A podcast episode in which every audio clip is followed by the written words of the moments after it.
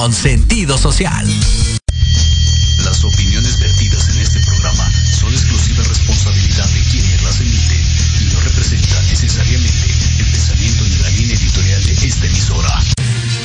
Ya estamos al aire en Ángulo 7 Radio con Tania Damián, un espacio de noticias y opinión sobre Puebla y México. Periodismo para construir en común. Iniciamos.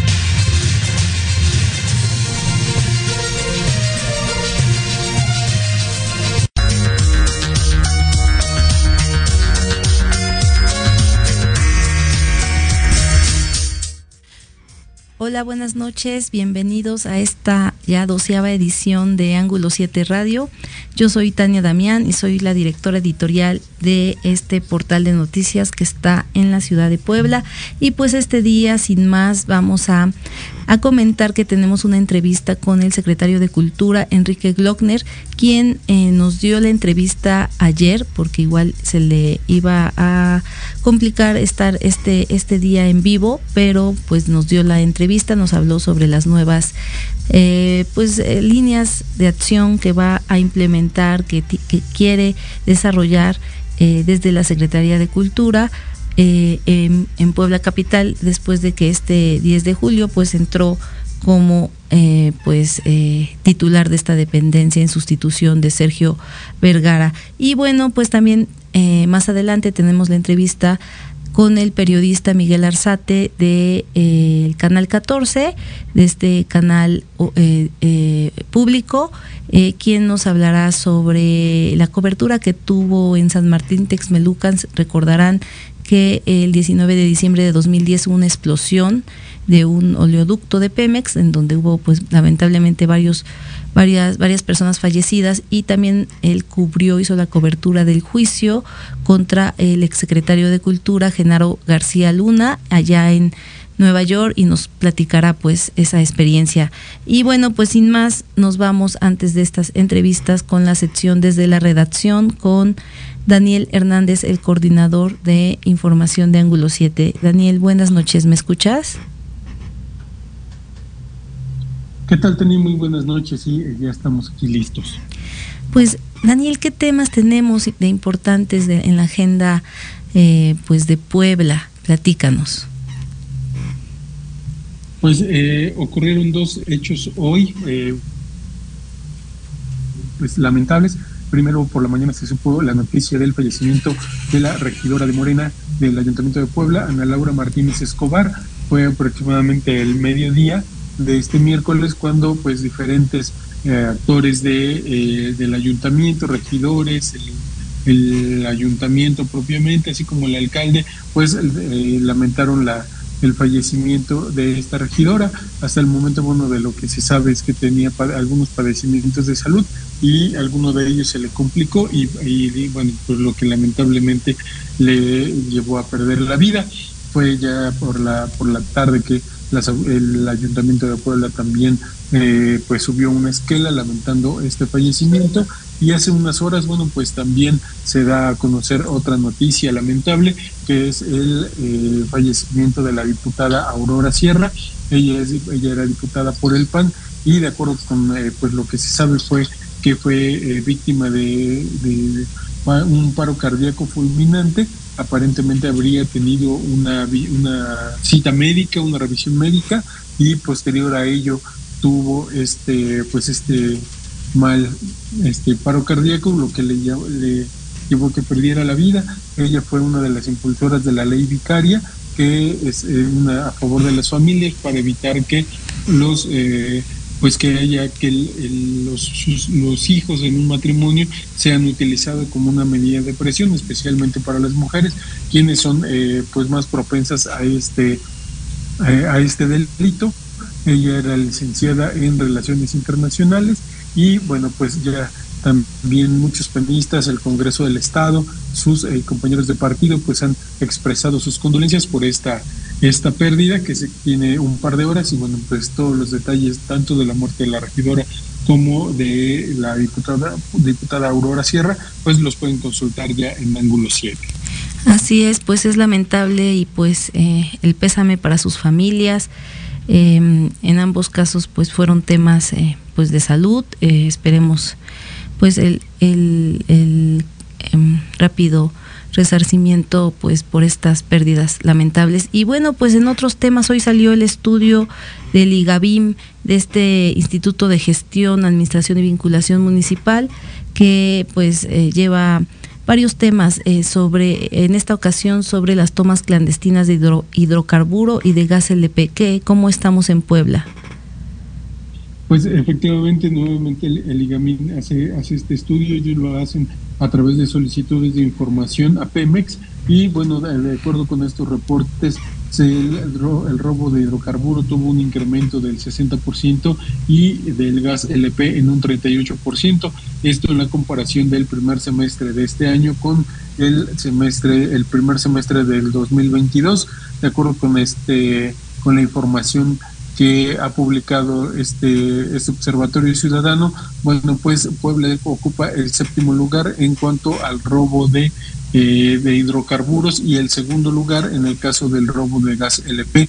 Entre los municipios también, bueno, pues se encuentran municipios poblados con la mayor cantidad de tomas clandestinas. Huachinango tuvo 121 tomas clandestinas, que lo ubica en la posición número 13 a nivel nacional y Aguazotepec tuvo 40, lo que lo pone en la posición número 48, ambos en la Sierra Norte y también colindantes con la zona de el estado de Hidalgo, que es uno de los municipios que enfrenta también esta problemática y que bueno, también ha tenido pues desenlaces trágicos. En cuanto al robo de gas LP, Puebla se ubica en la segunda posición. Esto eh, se suma a 469 tomas clandestinas contra 131 que se habían registrado en el primer semestre de los, del 2022. Eh, eh, también aquí son más municipios, los eh, municipios poblanos, los que se encuentran en estas, pues en los primeros lugares de incidencia delictiva, San, San Martín, San Matías San Martín Texmelucan, San Salvador el Verde, ocupan las posiciones 10, 11 y 12 y Amozoc y Santa Rita Talaguapan están en la, en la posición número 35 con la misma cantidad de tomas clandestinas y finalmente a Cajete en la posición número 31 con 17 tomas clandestinas. Esto, bueno, pues eh, de acuerdo al, eh, a este informe, se perforó un ducto cada 9, nueve horas con 20 minutos, esto tan solo en el estado de Puebla, y bueno, pues eh, lamentablemente sigue siendo el, uno de Puebla uno de los estados en los que el huachicol, el robo de hidrocarburo, se encuentra con la mayor incidencia en, eh, pues tanto en perforación de ductos como esto es solo, solamente se habla de una vez que, que, se abre el ducto. Sin embargo, bueno, pues este ducto puede llevar años abierto y extrayendo combustible durante mucho tiempo. Así es, pues esperemos que, pues eh, habían eh, mencionado que iban a implementar otra estrategia el gobierno del estado y el gobierno federal. Eh, más vigilancia, básicamente, eh, no es una estrategia, digamos, de em, tan tan confrontativa, aunque bueno, en estos casos, pues sí, más vigilancia para evitar que cuando alguna eh, banda que se dedique a este a este a este robo pues lo quiera hacer pues no no lo pueda hacer este, y pues eh, también puedan pueda haber más detenciones. Aquí participa la Guardia Nacional y bueno también las las policía la policía estatal. Eh, en otro tema em, pues eh, tenemos el de los mercados nosotros hicimos Ángulo 7 hizo varios reportajes sobre tanto el tema de seguridad como el tema de mantenimiento de infraestructura después de que por una lluvia pues eh, que tuvimos el domingo, sí fue el domingo, eh, Daniel, lo que día fue que hubo una gran cantidad de lluvia que generó ahí problemas en varios mercados municipales. Así es, entre el sábado y el domingo fue cuando se registró esta intensa lluvia y lo que generó, bueno, que evidenció más bien los daños que tenían en los techos los mercados, también que no habían eh, pues tenido desasolve, tenían tarjeas tapadas y bueno, esto generó inundaciones que fueron pues incluso difundidas las imágenes en redes sociales, como fue el caso de la Cocota, el Mercado Morelos, que son eh, pues de los mercados y esto va de la mano mercados que no han recibido mantenimiento, que se van quedando como en el abandono, que se van deteriorando y esto hace que también pues sean eh, mercados que sean pues una útiles para la delincuencia. Recordemos que la misma semana pasada se registró un movimiento policíaco, primero en el mercado Morelos, en donde un grupo armado llegó a atacar a otro grupo que se encontraba dentro de este de este mercado. El saldo fue de una persona muerta y 10 personas detenidas. Entre estas, bueno, pues eh, eh, se resaltó la detención de un hombre ah, identificado con el apodo de El Talli esta persona pues desde hace varios años es un eh, líder delincuencial, ya ha ido escalando. Las primeras detenciones, bueno, las conocimos hace aproximadamente 10 o 12 años y bueno, pues esta es la séptima ocasión que era detenido. Las autoridades, bueno, pues señalan que estarán haciendo eh, pues los esfuerzos para que no vuelva a, a, hacer, a quedar en libertad. Tan solo hace un mes había sido capturado vinculado con, eh, con robos en el centro de la ciudad y bueno, nuevamente había sido capturado ya, ya estaba en libertad y fue capturado nuevamente. Esto eh, días después se registra un, operativo, esto en el mercado Independencia, allá en el sur de la ciudad, en la avenida de las Torres y la Once Sur. Ahí, bueno, pues las autoridades reciben una alerta de sujetos que se encontraban de, actuando de manera sospechosa, posiblemente armados. Se despliega un operativo de reacción por parte de la Policía Municipal principalmente y se logra la captura de, eh, de, algunas personas, ocho personas, entre ellas un hombre que aparentemente sería el líder de este grupo delictivo, un hombre originario del Estado de México y de acuerdo con la pues la primera información que tenía la Secretaría de Seguridad Ciudadana vinculado a homicidios esto por las pugnas entre grupos de narcomenudeo. Y eh, pues como comentamos en ángulo 7 fue una cobertura completa respecto a este tema de los mercados. Llevamos el tema de la infraestructura los daños que tenían mercados como el Parral el Carmen el mercado 5 de mayo y que bueno también eh, pues hizo hizo eco, las autoridades fueron receptivas sobre este tema y anuncian también ya hoy que habrá ya una, una mesa de diálogo con algunos de los comerciantes de estos mercados, se atenderán las necesidades pues más apremiantes de algunos de los 31 mercados. Sin embargo, bueno, pues sí hay una habrá una inversión, no es tan tan alta como se pudiera esperar. Sin embargo, sí se podrán hacer algunas labores importantes. La inversión que se está, de la que se está hablando son aproximadamente 30 millones de pesos con los que se estarán atendiendo los mercados de Puebla Capital. Daniel, ¿por qué comentabas de este eh, Tlachi? ¿Por qué eh, de esta persona eh, la detienen y sale? ¿Cuál es la situación? El Talli es un líder un líder de, del narcomenudeo, principalmente su zona de operaciones el centro de la ciudad, allá en el barrio de Analco, así se llama el grupo delictivo, la mafia de Analco, y casualmente, bueno, pues sus instalaciones o su centro de operaciones lo tienen muy cerca de las instalaciones de la policía estatal, también allá ubicadas en el barrio de Analco, en la Nueva Oriente. Él es un, eh, pues fue considerado un líder delincuencial de, de, esta, de esta banda y eh, fue de las primeras ocasiones que yo recuerdo su detención fue por una riña y asalto en, el, en un balneario de Agua Azul. Fue detenido con algunos de sus familiares y otros integrantes de este grupo delictivo. Tenía aproximadamente 23 años cuando fue capturado por primera vez. Posteriormente, bueno, se le atribuyen diferentes asaltos. Cada que esta persona era detenida, bueno, pues se le encontraba en posesión de armas o en posesión de drogas y siempre vinculado al robo a negocio. Esa era su principal actividad.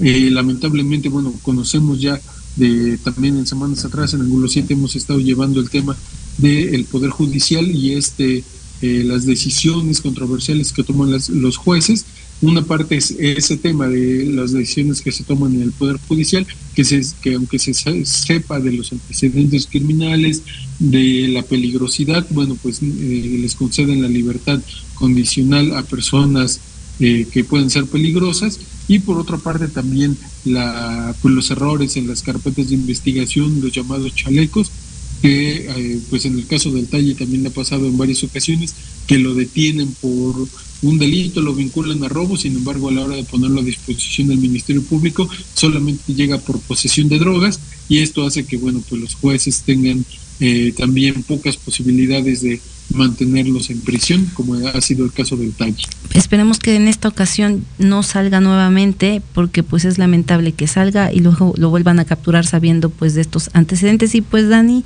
te agradecemos muchísimo. Vamos a dejarlo hasta aquí. Fueron los temas más importantes que se ha llevado esta semana y pues nos vemos la próxima semana. Claro que sí, con mucho gusto. Muy buenas noches a todos. Gracias. Vamos a corte comercial.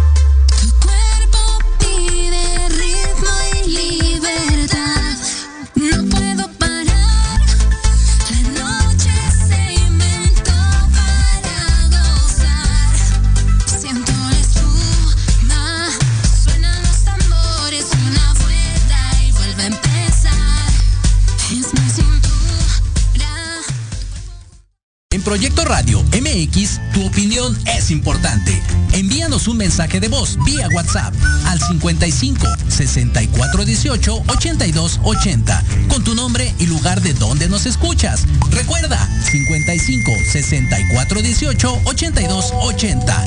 Ahora te toca hablar a ti.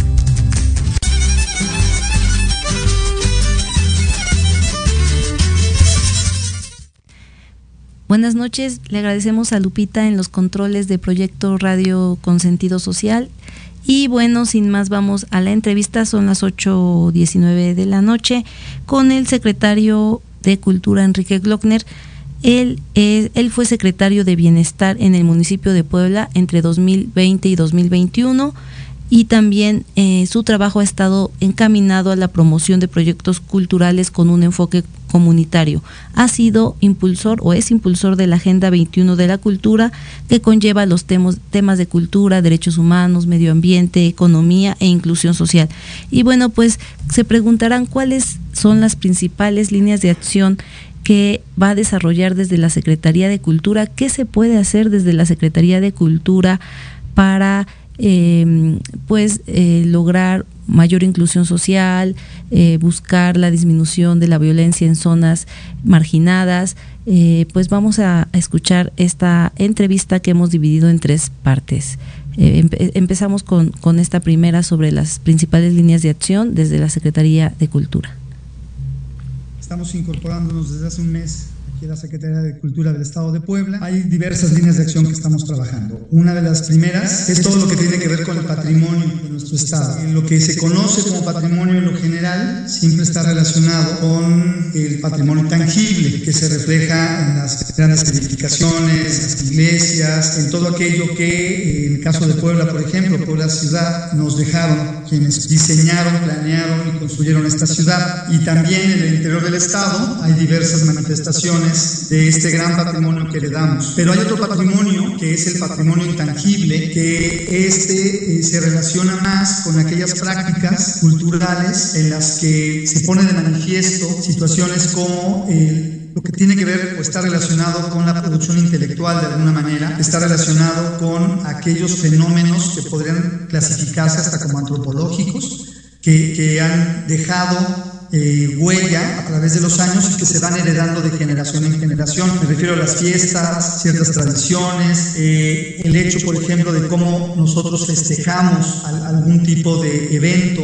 Este, eso es parte de la cultura intangible o inmaterial de nuestra herencia. En el caso de Puebla, bueno, en el interior del estado tenemos en los 217 municipios una muestra muy amplia de todas estas manifestaciones que se van reflejando de manera cotidiana permanente en diversas actividades. Entonces, el poder conocer, el poder reconocer y mostrar al mundo estas, este patrimonio inmaterial, este patrimonio intangible, nos parece también muy importante y es parte de una de las líneas de acción. Otra línea de acción que vamos a trabajar es el de la economía creativa. Economía creativa más allá de un concepto que se ha puesto de moda en los últimos años, que a mí, puede decir así, las modas no me, no me gustan mucho, pero sí es un, un, valor que hay que reconocer, que es un poco el impacto que, que la, la cultura y otras manifestaciones también relacionadas con la propiedad intelectual se manifiestan en, eh, de diversa forma, sobre todo en el impacto económico que pueden generar. Por eso se les conoce como economía o industrias creativas. Este elemento, este fenómeno, se, se empezó a estudiar en Europa a finales de los 90 y eh, llega a América Latina como una gran área de oportunidad porque los países latinoamericanos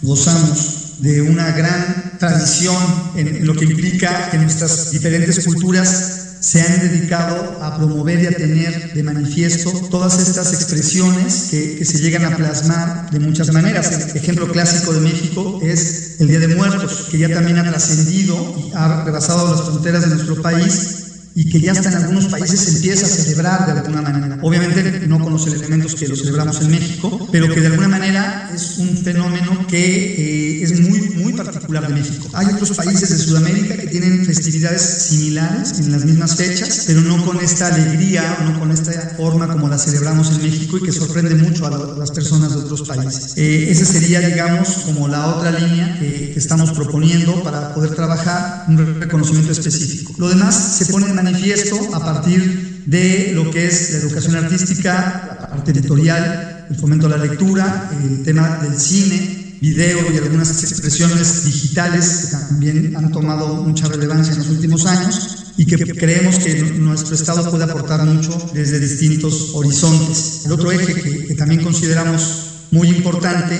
eh, está relacionado con el, el, tema del patrimonio, que tiene que ver también con, con, el primero, con el patrimonio comunitario. O sea, todo aquello que genera cohesión social, todo aquello que genera este tipo de reconstrucción y que nos van dando elementos pues, de identidad, de cohesión y que van marcando también la línea que es la cultura de un Estado como el nuestro, con esta multiculturalidad. En estos días que he tenido el cargo que ostento ahora de secretario de Cultura, he repetido en muchas ocasiones el hecho de que Puebla es uno de los estados con mayor multiculturalidad en función de que tenemos pues una extensión en el centro del país, estratégica y privilegiada, que nos permite tener frontera con el norte de Veracruz y a lo largo de este estado, prácticamente hasta el sur del estado de Puebla, y con la, la Mixteca de Oaxaca y Guerrero. Entonces, esta amplitud que tenemos eh, nos permite pues, contar con una diversidad cultural muy importante que tenemos que poner de manifiesto. En primer lugar, obviamente, la vinculación con los municipios. Eh, hemos estado dialogando con alcaldes, alcaldesas, regidores eh, de diversos municipios del Estado permanentemente. En este, en este diálogo hemos ido identificando aquellas necesidades. Prácticamente, digo,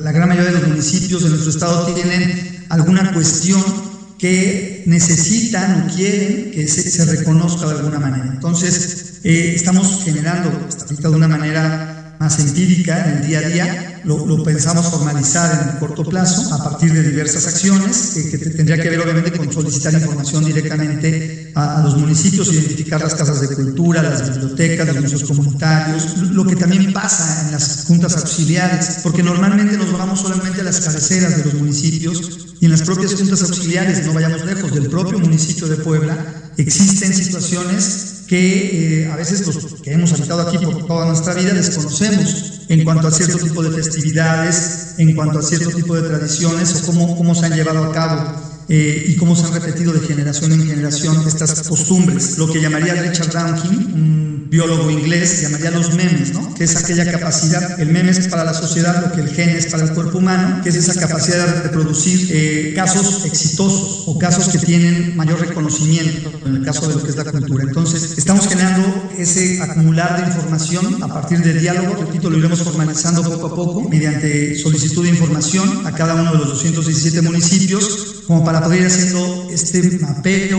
del mosaico que nos ofrece nuestro Estado y que con ese mosaico podamos ir identificando ciertas prácticas. Otra situación que se ha dado en los últimos años es el hecho de eh, el ir dando ciertos reconocimientos que se dé a este patrimonio intangible. Sabemos que la UNESCO tiene como tal eh, cuatro reconocimientos básicos, que es el patrimonio de la humanidad, patrimonio intangible, que en el caso de Puebla es la Talavera, que compartimos con Talavera de la Reina de España, con San Pablo del Monte en Tlaxcala, el reconocimiento que da la UNESCO ciudad del aprendizaje y el de ciudades creativas, que está vinculado a lo que decía yo anteriormente de economía o industrias creativas. Entonces, el buscar que se dé reconocimiento para los municipios que tengan alguna actividad, alguna práctica, alguna festividad que, que, se venga haciendo y que cuente con las características para poder decir, necesitamos que esta práctica se, se reconozca y se le dé ese reconocimiento, también estamos trabajando en ello con algunos municipios el poder materializar parte de este eh, patrimonio intangible, por ejemplo, en lo que son también las artesanías, que es parte de la economía creativa también, pero se vincula directamente con el intangible, porque muchas festividades, muchas de estas prácticas eh, requieren de herramientas que con el tiempo, hoy día, se han vuelto artesanías importantes de nuestro Estado. Entonces, también el poder tener esa vinculación directa y la artesanía viéndola como un puente entre lo que es la economía creativa y lo que es en sí eh, parte del reconocimiento del patrimonio, que aunque es intangible, tiene esta forma de materializarse. No pensemos en los huevos, por ejemplo, la máscara de huevos, por poner un ejemplo, ¿no? que la festividad será como tal o es como tal una, una práctica de patrimonio intangible, pero los objetos que se utilizan, que es parte de, también de una tradición, también hay que reconocerlo como parte de una artesanía importante en nuestro Estado. El secretario de Cultura nos nos comentaba en esta entrevista la importancia que es el trabajo coordinado con los municipios, el llamado que le hacía a los, a los, a los alcaldes o a las alcaldesas, a los presidentes municipales y bueno, sobre todo a sus áreas de cultura, cómo pueden eh, sumar, eh, pueden eh, coordinarse para desde hacer, buscar algunos talleres de manera conjunta con la Secretaría de Cultura hasta pues hacer el catálogo de las festividades más importantes de sus municipios, porque toda esta, esta práctica cultural permite pues la identidad de cada, de cada pueblo, de cada comunidad y además pues, eh, pues son, son, son procesos comunitarios que ayudan a la misma pues a la misma a, la misma gente que está eh, involucrada en estos en estos temas y pues vamos a, a, la segunda parte de la entrevista cuántas festividades han Em, visualizado en Puebla importantes. Hay un sin número, evidentemente, pero pues ahí eh, están haciendo este catálogo para eh, pues hacer estos reconocimientos a través del Congreso local. Vamos con esta segunda parte. 15 eh, festividades distintas en el estado hablo de los primeros 28 días de estar a cargo de, la Secretaría de Cultura en el Estado, sin duda lo que viene va a ser realmente con mucha intensidad el poder identificando. Tenemos poco más de un año y cuatro meses, entonces la idea es poder alcanzar en este pequeño inventario que se pueda llegar a hacer de las festividades, que repito, no solamente de los municipios, sino de sus juntas auxiliares o localidades, podamos contar con mayor número de, festividades ya en este pequeño inventario, pero eh, sentar las bases de lo que en un futuro se pueda hacer. O sea, estamos pensando mucho en qué cuentas vamos a entregar en este tiempo y, y no solamente a la ciudadanía en cuanto al actuar y al trabajo que desempeñemos desde la Secretaría de Cultura, sino también a quienes reciban en su momento eh, esta encomienda, que les podamos dejar suficiente información, porque pues cuente con esas herramientas y las puede utilizar para dar continuidad, eh, no solamente en esta área, sino en otras que estamos identificando esa necesidad de generar información. Yo creo que ese va a ser un gran legado que va a dejar el gobernador en cuanto a dar condiciones de información. Trabajando eh, muy relacionado con el municipio es, por ejemplo, del mole de caderas de, de, Tehuacán, de la matanza, ¿no? Entonces, ahorita estamos viendo que también se ha reconocido la elaboración, el proceso. Al hablar de patrimonio intangible, voy a poner un ejemplo que todos vamos a conocer bien. Cuando hablamos de que la talavera es patrimonio intangible de la humanidad reconocida por la UNESCO, eh, estamos hablando que no es el objeto lo que está reconocido. Lo que se reconoce es el proceso de elaboración de la talavera, que es un proceso que lleva cientos de años, que lo heredamos de una tradición española que se sigue elaborando en España este poblado de Talavera de la Reina y que trajeron esa técnica a Puebla y personas que, que, vivían en nuestro territorio, entre Tlaxcala y que después vinieron a Puebla, lo siguieron elaborando. Por eso este reconocimiento es, repito, no al objeto, no al plato, no a la taza, no a, a, las distintas cosas que se fabrican o que se elaboran con esta, con esta técnica, sino la técnica misma. Esa es la que tiene eh, cientos de años y es la que ha ido perdurando en el tiempo. Lo mismo va a pasar por ejemplo, con la elaboración de este guiso. Entonces, el conocer, por ejemplo, la opinión de las cocineras tradicionales, el saber cuál es la historia del mole de caderas, cómo empezó. Entonces, todo este tipo de información es la que se tiene que documentar como parte del legado del patrimonio. No es en sí el platillo lo que va a recibir el reconocimiento, sino todo lo que gira en torno a, a este platillo.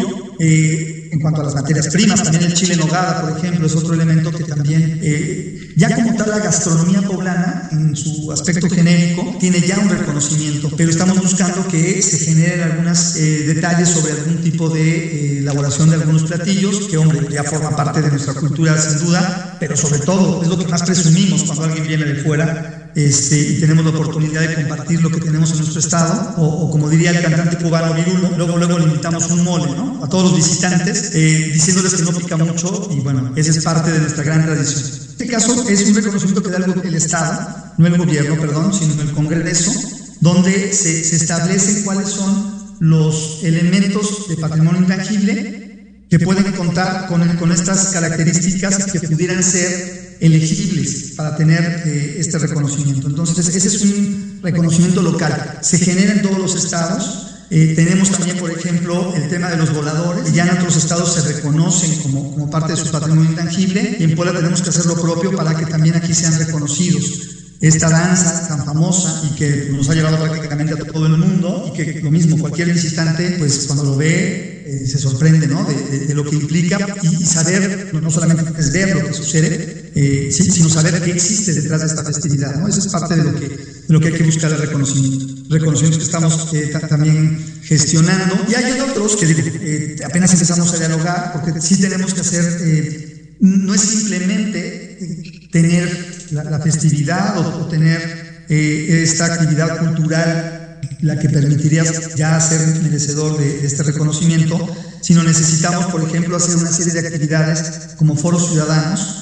Es muy importante involucrar a la ciudadanía en, en este tipo de actividades, que, que, quienes participan en los distintos procesos opinen, cronistas, también hay que, hay que involucrar a los historiadores, como mesas de trabajo tenemos que generar, y después de un proceso y cuando es corto, se genera un dictamen que es el mismo que eh, se va a proponer. Un elemento que yo insisto mucho para lo que las personas que son parte de, esta, de estas tradiciones pueden ser beneficiarios directos, es lo, lo más importante en una sociedad que es la identidad. O sea, lo que ha permitido que las sociedades puedan tener esa forma de, de, de reconocimiento mutuo, que nos permite ir caminando, pues a ser mexicano, ¿no? Me permite, es, como llevar una credencial que la llevo a otros lugares y me permite que me identifiquen con algo, ¿no? Yo al decir soy mexicano, en el imaginario de esa persona recaen una serie de situaciones que dirán, ah, tequila, mezcal, este, mariachi, nos van asociando con cosas. Entonces, el generar y construir ese tipo de identidades en el espacio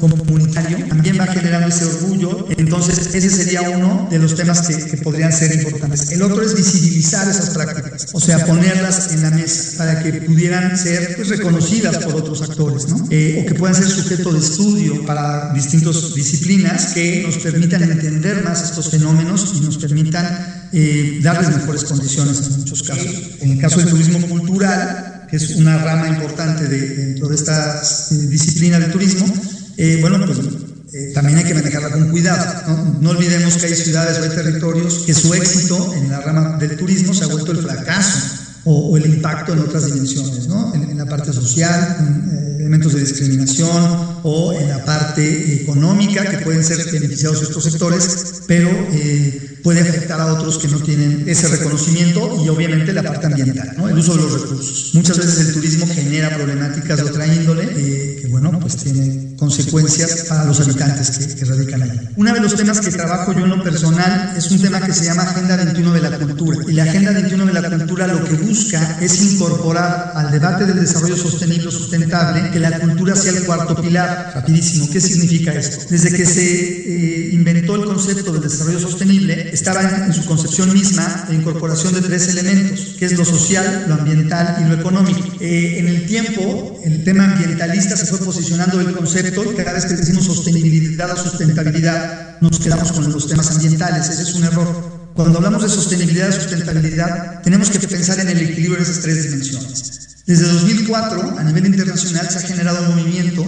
para buscar que la cultura sea reconocida como el cuarto pilar. Eso sería justamente. O sea, el buscar que en este caso la, cultura dialogue con lo económico, con lo ambiental y con lo social, y exista un equilibrio entre esas cuatro dimensiones. Ese sería el objetivo. Eh, ¿Cómo se logra? Bueno, trabajo, con planeación, con visión, incorporando la visión, de, obviamente, de los pobladores, buscando distintas maneras en el ámbito económico, por ejemplo, lo, que conocemos como la economía social, el cooperativismo, o sea, buscar elementos o herramientas que puedan favorecer el desarrollo económico de las comunidades desde su propia, eh, desde, sus propios intereses, porque a veces queremos imponer nuestra visión cultural, eh, eurocéntrica, o, o, en el caso de México, que es muy, muy del tema centralista, hacia ciertas comunidades no es lo que la gente necesita lo que la gente quiere. Tenemos que buscar cuáles son verdaderamente esas necesidades y hacia dónde ellos, como pueblos originarios, eh, buscan eh, contribuir o tener ese propio desarrollo, ¿no? Y no imponerles un modelo de desarrollo desde nuestra visión centralista. Entonces, claro que se puede, eh, implica mucha participación, mucho trabajo comunitario, implica inversión de recursos financieros, materiales, económicos, humanos, para que esto se pueda lograr, pero si hay voluntad, se puede hacer sin problema.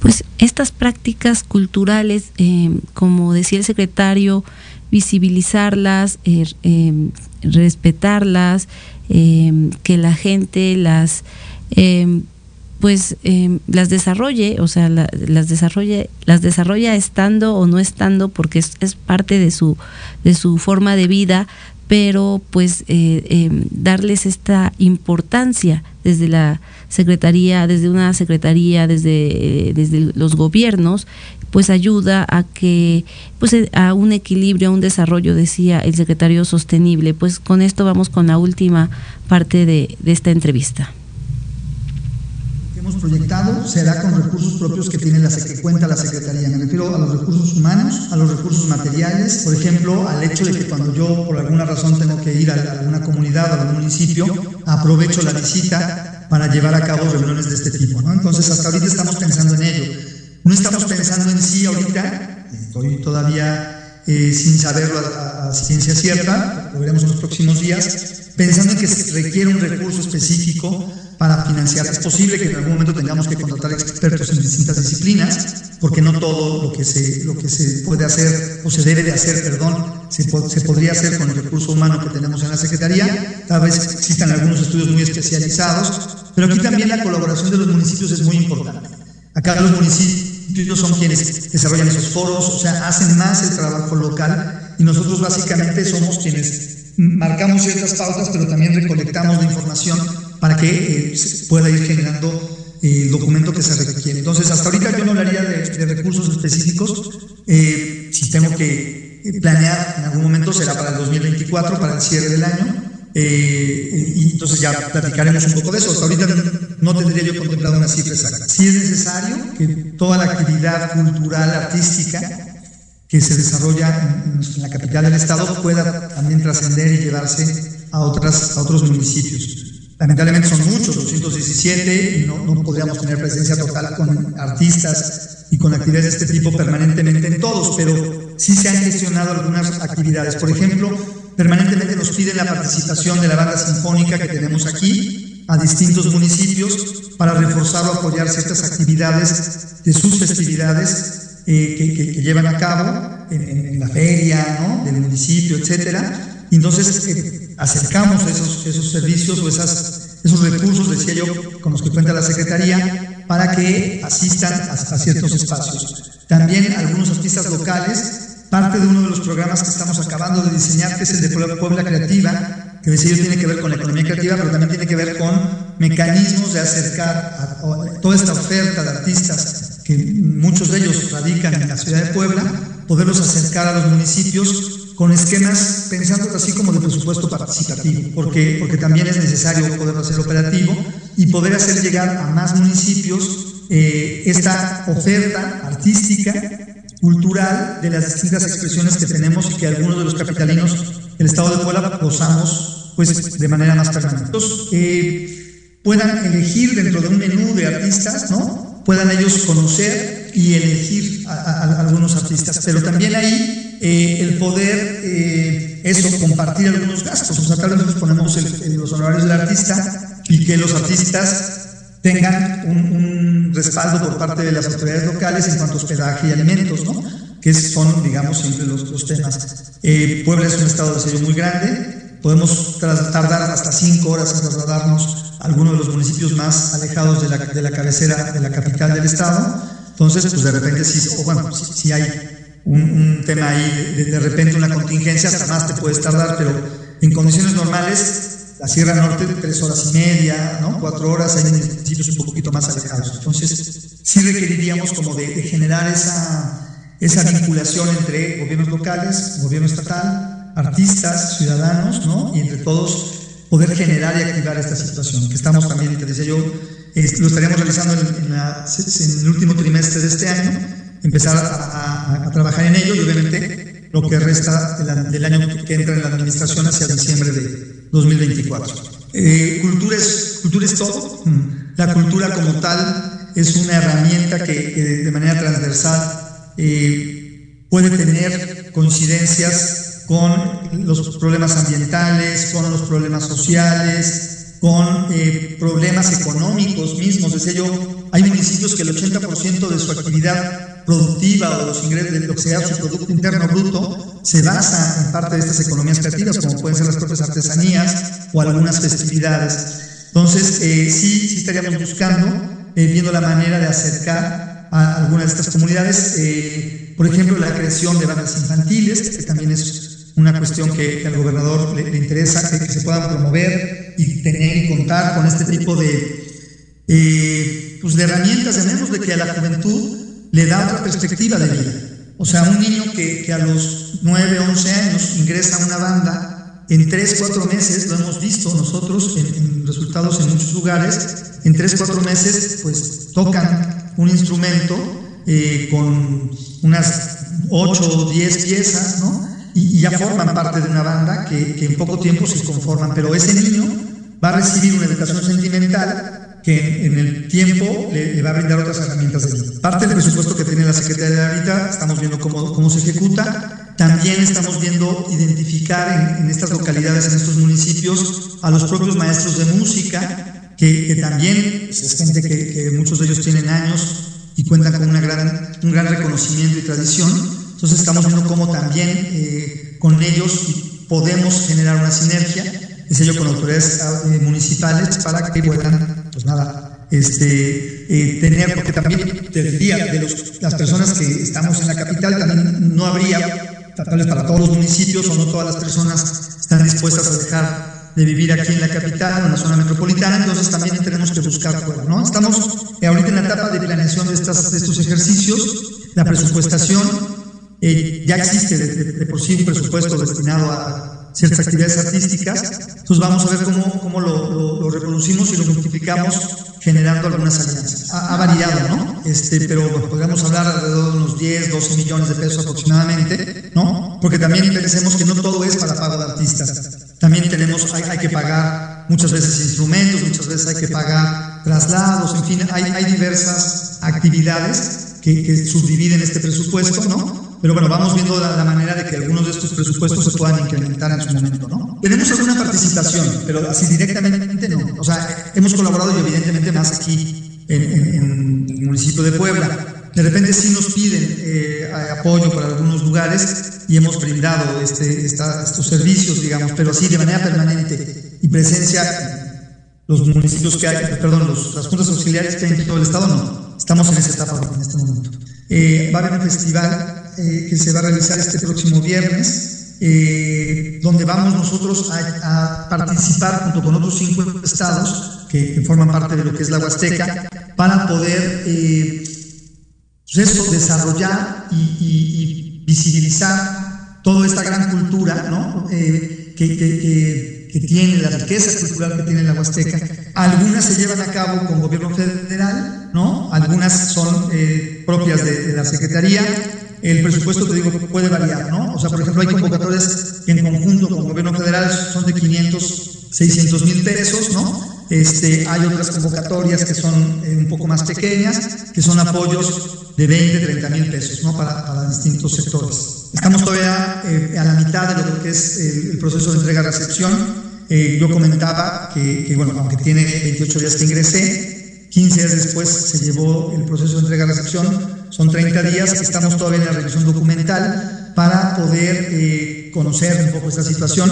Ahorita no podría dar muchos datos, pero bueno, estamos en ello, ¿no? y seguramente cuando terminemos este proceso, integraremos la información para poderla llevar a las instancias correspondientes, que, son quienes, quienes tendrían que tomar, con base en lo que nosotros podamos eh, encontrar o documentar, quienes tomen las acciones pertinentes. Y cuáles fueron los procesos, tanto administrativos como operativos, de, este sistema que se, que se adquirió. Agradecer el, el, espacio que nos brindaste para poder dialogar con quienes te ven y te escuchan. Eh, decirte que estamos aquí cuando, cuando gustes, con todo el gusto para dialogar, para platicar los temas de la Secretaría y bueno, pues nada más agradecerte a ti y a quienes nos van a escuchar pues esto fue lo último, estaba hablando de estos chips que se colocaron en las 16 mil o se anunció que se iban a colocar en las 16 mil piezas de arte de los diferentes museos de Puebla y cómo se pudieron dar cuenta, esbozó las líneas de acción y todo lo que se puede ir haciendo desde el área de cultura con la suma de los diferentes actores, tanto de los tres niveles de gobierno como eh, pues eh, actores ciudadanos, eh, todo lo que puede implicar la cultura para un desarrollo sostenible. Y bueno, pues eh, le agradecemos mucho al secretario de Cultura esta primera entrevista larga que da a un medio de comunicación. Y sin más, eh, pues seguimos con la segunda entrevista que tenemos, que ya está con nosotros Miguel Arzate Ramírez. Él es reportero, periodista del Canal 14, este canal, eh, canal oficial. Miguel, buenas noches. Tania, muy buenas noches, qué gusto saludarte a ti y a todo el auditorio de Ángulo 7 y a través de Proyecto Radio. ¿Cómo estás? Muy bien, muchísimas gracias. Pues esta es la sección entre colegas y precisamente quisiéramos preguntarte, quiero preguntarte eh, dos temas que tú tuviste esa cobertura. Primero, eh, empezar con el tema en 2010, un 19 de diciembre, fue la explosión de un oleoducto de Pemex allá en el municipio de San Martín, Texmelucan. Eh, ¿Tú en qué medio estabas en ese momento, Miguel?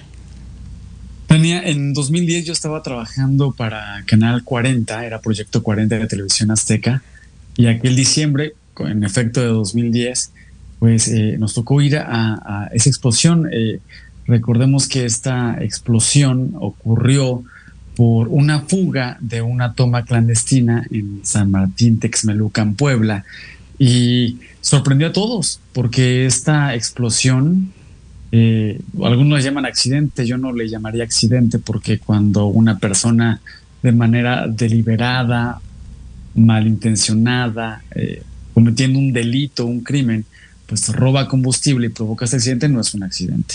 Eh, bueno, provoca este incendio, no es un accidente. Entonces, eh, ocurrió una madrugada. Entonces, eh, las primeras llamadas la, de mi jefe de información ocurrieron minutos después de que había ocurrido la explosión y que sabían que se había desplegado ya equipos de emergencia para atender las situaciones cuando cae el reporte en ese momento en la redacción de, Canal 40.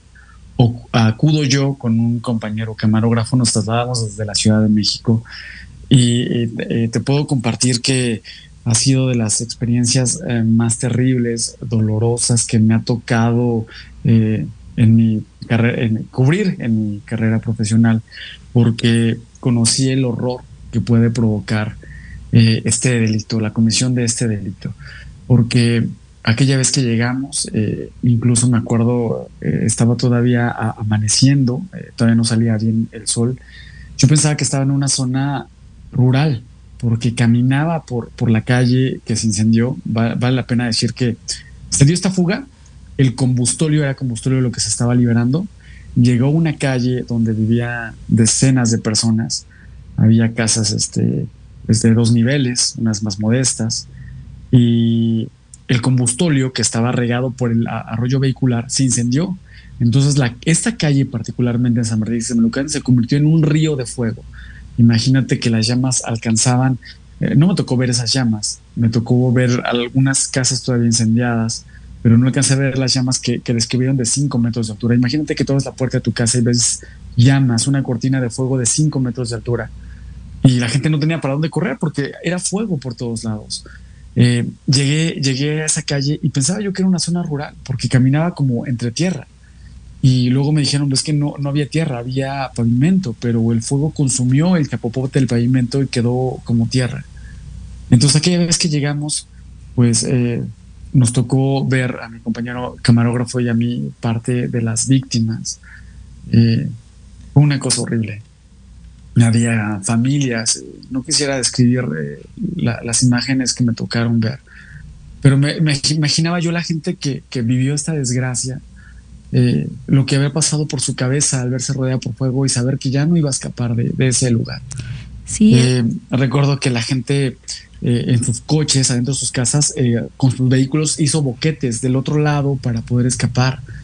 entrevisté a, personas de la tercera edad lograron escapar de las mallas subiendo bardas de, dos metros de altura, brincando mallas ciclónicas con alambrado de púas, los brazos abiertos, heridas la gente llorando por, por la tragedia de, sus familias, por lo que había pasado y no acababan de comprender lo que sucedía.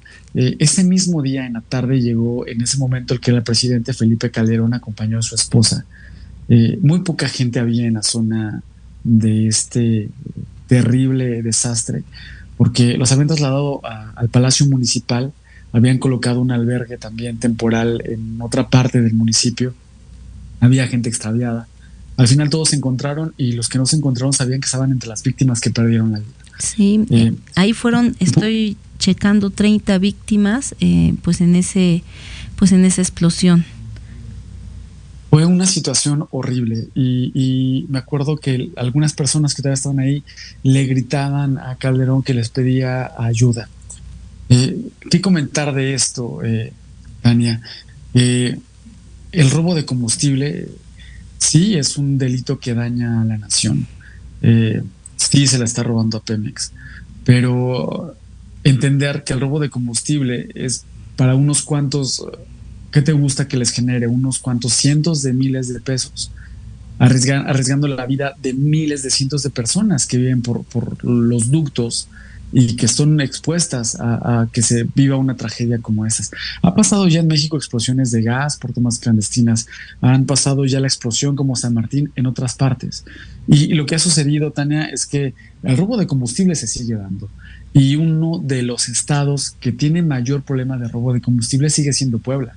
Después, primero está el estado de Hidalgo y luego está Puebla. Si bien el gobierno de México, el actual gobierno del presidente Andrés Manuel López Obrador, ha anunciado mucho cómo está trabajando para acabar con el robo de combustible y se habla que se ha reducido en más del 90%, sigue ocurriendo este delito. Eh, hace algunos años, Tania, eh, me platicaba la gente, a mí nunca me tocó verlo, pero seguramente tú que vas y vienes de la Ciudad de México continuamente, eh, podrás ver que hay gente que dicen vende combustible robado sobre la carretera. Y mucha gente compra este combustible y lo único que me viene a la cabeza es decir, por unos cuantos pesos esta persona está arriesgando la vida de cientos de personas. Entonces, lamentablemente es algo que se sigue, sigue ocurriendo en nuestro país, no solamente en Puebla, sino en varios estados, y es un tema pendiente todavía al que tiene que trabajar el gobierno de México. Ahora vigila la Secretaría de Defensa Nacional, la Guardia Nacional, los ductos de Pemex, pero bueno, eh, una cosa que podemos hacer creo como ciudadanos es no contribuir a la comisión de este delito, no comprar combustible robado, aunque sea pues más barato y lo entiendo que puede haber que una emergencia que te quedas a mitad de la carretera, pero pues mejor pedir auxilio vial, a, caer en esta situación. Además de que tengo entendido, la gente que se dedica al robo de combustible, que se encuentra en Puebla, pues se vuelve dueña de las carreteras y comete otro tipo de delitos en las carreteras. Ya tú, seguramente lo recuerdas hace un par de años quizás una familia que fue de un, fue víctima de, asalto, eh, las mujeres víctimas de violación, un bebé perdió la vida, si no mal recuerdo, por gente que se dedicaba al robo de combustible, entre otros delitos, sobre la carretera México-Puebla. Es gente que se dedica a delinquir ahí y pues los ciudadanos no debemos de contribuir a que se siga cometiendo este delito. Una forma, además de la que podemos contribuir, es denunciando si sabemos de la comisión de este delito. Claro, como comentas, pues es todavía un pendiente del gobierno de México, de los gobiernos de los estados, mayor vigilancia por parte de la Secretaría de la Defensa Nacional y pues de la Guardia Nacional. Y pues te voy a comprometer de una vez, eh, Miguel, porque nos ibas a comentar, pero pues ya se nos acabó el tiempo, sí, y solamente a modo de un último minuto del juicio de exsecretario Genaro García Luna, tú lo cubriste desde Nueva York, pero te voy a comprometer para que nos veamos el próximo miércoles y podamos destinarle pues los 10 minutos de esta sección entre colegas y solamente si nos pudieses dar un adelanto de ese tema. Vale la pena hablar de ese tema, Tania, porque precisamente en días pasados intercambié unos correos con el abogado de Genaro García Luna, que es César de Castro. No está dando entrevistas, pero me dio detalles de lo que está preparando la defensa para diciembre. Eh, vale aclarar que eh, se ha pospuesto la sentencia de Genaro García Luna, se encontró culpable de ayudar al cártel de Sinaloa a llevar droga de México a Estados Unidos, lo encuentran culpable allá en Estados Unidos y falta la sentencia. Se ha retrasado y hay información que me compartió el abogado de cosas que van a pasar en diciembre, pero te lo estaré contando en la próxima oportunidad que tengamos para. Sí, pues el próximo este miércoles, ¿se puede? El próximo miércoles aquí, igual a las. El próximo miércoles. Me parece muy bien, Tania. Pues muchísimas gracias, Miguel, por esta entrevista, por estos, estos, estos eh, comentarios que compartiste al auditorio de Ángulo 7 Radio y nos vemos el próximo miércoles. Sí, no sin decir a nuestro auditorio que visiten Ángulo 7 y nuestras redes sociales en Facebook, Ángulo 7, Ángulo 7 Noticias, también estamos en TikTok y en Instagram. Pues muchísimas gracias y nos vemos el próximo miércoles. Muchas gracias, Miguel. Hasta la próxima. Hasta la próxima. Nos escuchamos el próximo miércoles con más noticias y opiniones sobre Puebla y México, de 8 a 9 de la noche en Ángulo 7 Radio. Síguenos en nuestras redes sociales, Twitter, arroba Ángulo 7, Facebook, Ángulo 7 Noticias.